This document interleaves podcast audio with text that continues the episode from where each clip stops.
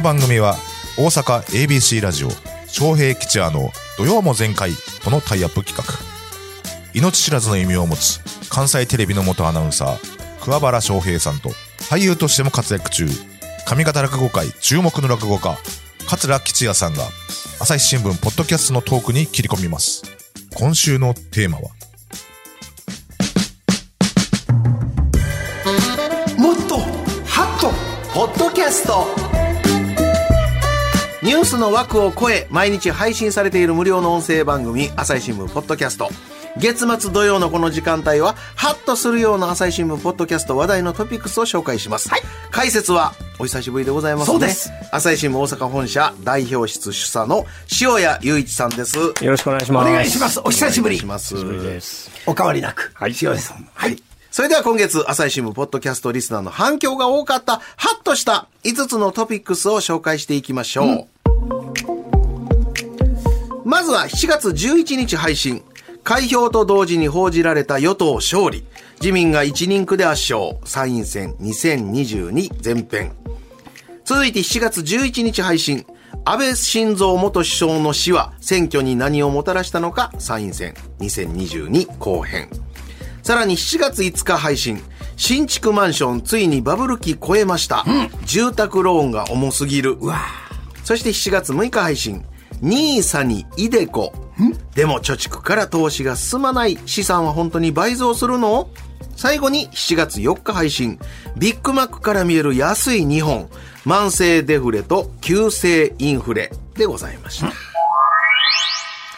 塩谷さん、これどういう傾向ございますか？これやっぱりあの経済系のニュースが最近多いですよね。はいはいあのインフレですとかエネルギー危機ですとか食料危機ですとか、はい欧米の利上げですとか、いろいろ経済ニュース増えてますし。コロナの患者も増えてるってことで、やっぱ身近な生活情報、みんな欲しがってるのかなという印象ですね。そうですね。ほんまに、もう直面しますもんね。値上げというか。そうそうああ、電気代、水道代や、言うて。こんなもんいきなり2割もアップになったかなんで電気代でも。ほんまやね。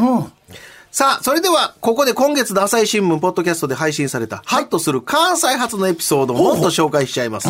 テーマは、83歳で太平洋横断達成、堀江健一さん。偉いな堀江さん。最近もね、な冒険家 塩谷さんから、あの、ご存知ない方いてないと思うんですけど、堀江さんのご紹介お願いします。はい、えっ、と、タイトル通り、堀江さん現在83歳で、はい。昭和13年の生まれですので、9月に84歳になりますね。あの、有名になったきっかけは60年前の、1962年ですか。はい。これ私まだ生まれてませんが、23歳で単独無寄港、はい。太平洋横断、太平洋一人ぼっちですね。そうです。その後、あの、また世界一周したりとか、足漕ぎボートでハワイ行ったりとか、次々と冒険航海に 成功してましてまあ、で、今回、この世界最高齢で、ヨットによる単独無寄港太平洋横断を達成された人です。この年で。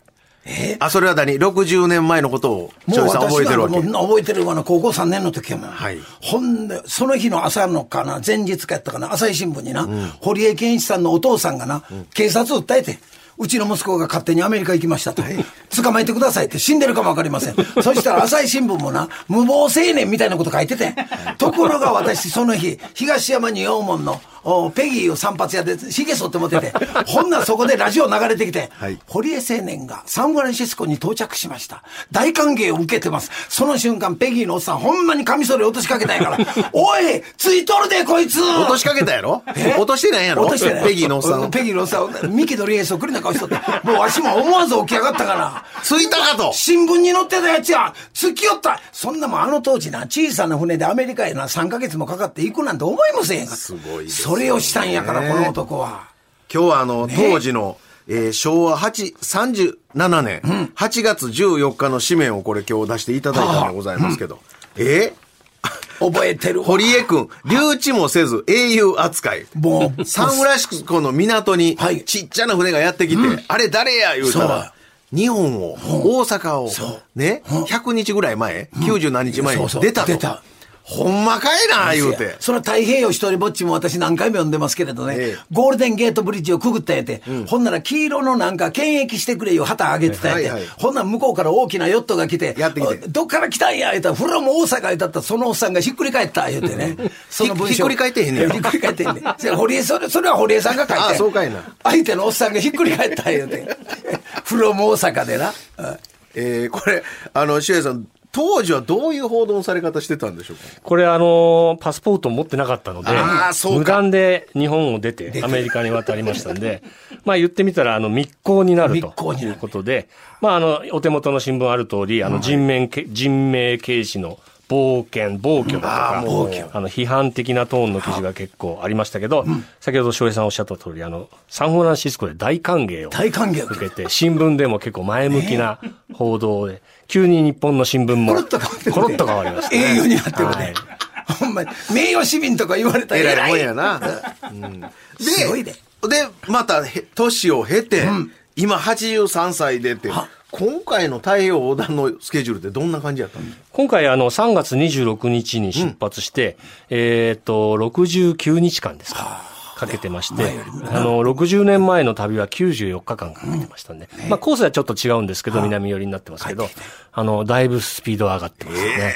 で、何回もこれいろんなことやってはるやん。縦に横断したり、時期を。ほんなら一回アメリカからもっと何十年か前に帰ってきた時に、堀江さんのマーメイドが和歌山港沖の、和歌山県潮岬沖の何キロ間で来た言うて、カンテレの報道がヘリコプター飛ばして、ほんで探して、やっと見つけて、そしたら向かい風で油がなくなって、ヘリコプターの。そしてこれがもうえらい問題や。帰れませんいうことになって、ほんでちょうど大阪に入ってくる貨物船にお願い SOS 出して、ヘリコプター着陸させてくれ。ほんなら材木どけて、そこにヘリコプターが降りて、で帰ってからもうこれカンテレ大騒動や。ほんまにもう、その帰りのこと考えてヘリコプター出せ言うてな。それもし朝日新聞大きく載ってたんだよ、ほんまに。カンテレのヘリコプター無謀かなんかでな。堀江青年の真似してな、冒険した言うて。そうですか。そんなこともありました。えー、83歳の堀江さんが太平洋横断中、どのようなヨット生活を送られていたのか、えー、太平洋の上を航海されていた当時の堀江さんにインタビューした、ポッドキャストの音声をお聞きいただきたいと思います。はい。タイトルは、83歳が今青春真っ只中、太平洋横断達成お帰り堀江健一さん。ナビゲーターは最新ポッドキャストの中ほど雄平さん、そして大阪社会部の朝倉拓也さん、そして堀江健一さんです。今、周りはどんな景色ですか？そうですね。まあ、あの、あ風も穏やかですし、波も穏やかでね、まあ、平和な日が続いております。どうぞ。鳥が来たり、魚が来たりはするんですか？あまあね、鳥がね、まあ、アホ鳥だと思いますがね、よくこの辺りでは飛んでるのを見かけます。うんやっぱり、あの、アホ鳥見てると綺麗ですから、気持ちが癒される感じがいたします。食べ物はまだ十分にありますか？あ食べ物ね、いっぱいあります。もう、ちょっと空いてきましたけどね。あ 空いてきても、出前取るわけにいきませんからね。まあ、到着するまで我慢いたします。毎日どんなものを食べてるんでしょあまあ、毎日ね、あのーカレーのご飯ですね。カレーのご飯と、それから、あーロングライフミルクを使ったコーンフレーク。これが中心で食生活を送ってます。う体を洗われたんですか？海水で。シャワーですか？あシャワーじゃなくって、海水でシャンプーしましたね。海水で、まあまあ、真水は使うわけにいきませんので、海水でね、シャンプーしております。やっぱりそれでも気持ちいいですね。睡眠はちゃんとできてますか？そうですね、まあ、あの、途切れ途切れですけれど、あの、十分睡眠は取れてます。大丈夫です。どうぞ。翔平さんの音声聞いて改めて思うことは？偉い人やわ。普通な、83でな、またこんなにな、ほんま冒険行こうかと思いますよな冒険行こうか。カレー以外食べて言うてあるから。コーンフレークとねなあ、コーンフレークと。ほんまにすごい人ですね。ほんまに。えー、翔平さん、この太平洋横断83歳で達成された後、何とおっしゃってたんでしょう？これあの、西宮に戻ってきた時に、あの、2回言ったんですけど、若輩ですが、大器晩成を目指して頑張りますと言ったりとかですね、僕は今、青春真っ只中です。うわ立言派ったりとか、生涯チャレンジャーでいきたいと。もし次回があれば、今回の経験を踏まえて、もっと良い後悔ができると思う。話してまして、元気ですね。ねえこんな人いませんなこういう発言が出るとか、ど、ど、なんなんでしょうね、この。まあ、船の上でずっと考えてたのかなっていう気もしますせやけけど。どこの人毎回ね、ふヨットで外出た瞬間にね、船酔いするんやって。もう船酔いだけはもう慣れてない。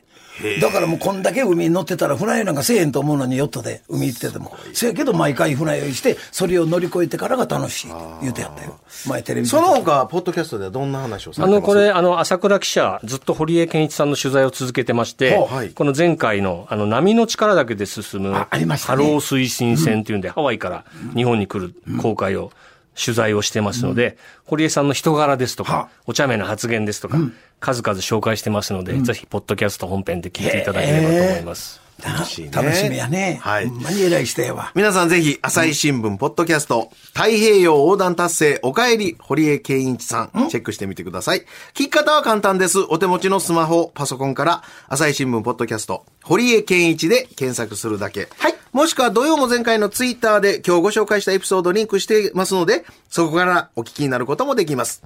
さらに私たちが喋った今日の放送内容を来週金曜日17時、朝日新聞ポッドキャストの中で配信する予定です。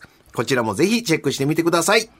朝日新聞大阪本社代表室主査の塩谷さんでございました。ありがとうございました。ありがとうございましたえ、来月末もよろしく。よろしくよろしくお願いしますお願いいたします。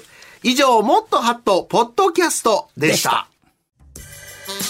昌平吉也の土曜も全開は毎週土曜午前10時から ABC ラジオ 1008kHz FM93.3MHz で放送しています。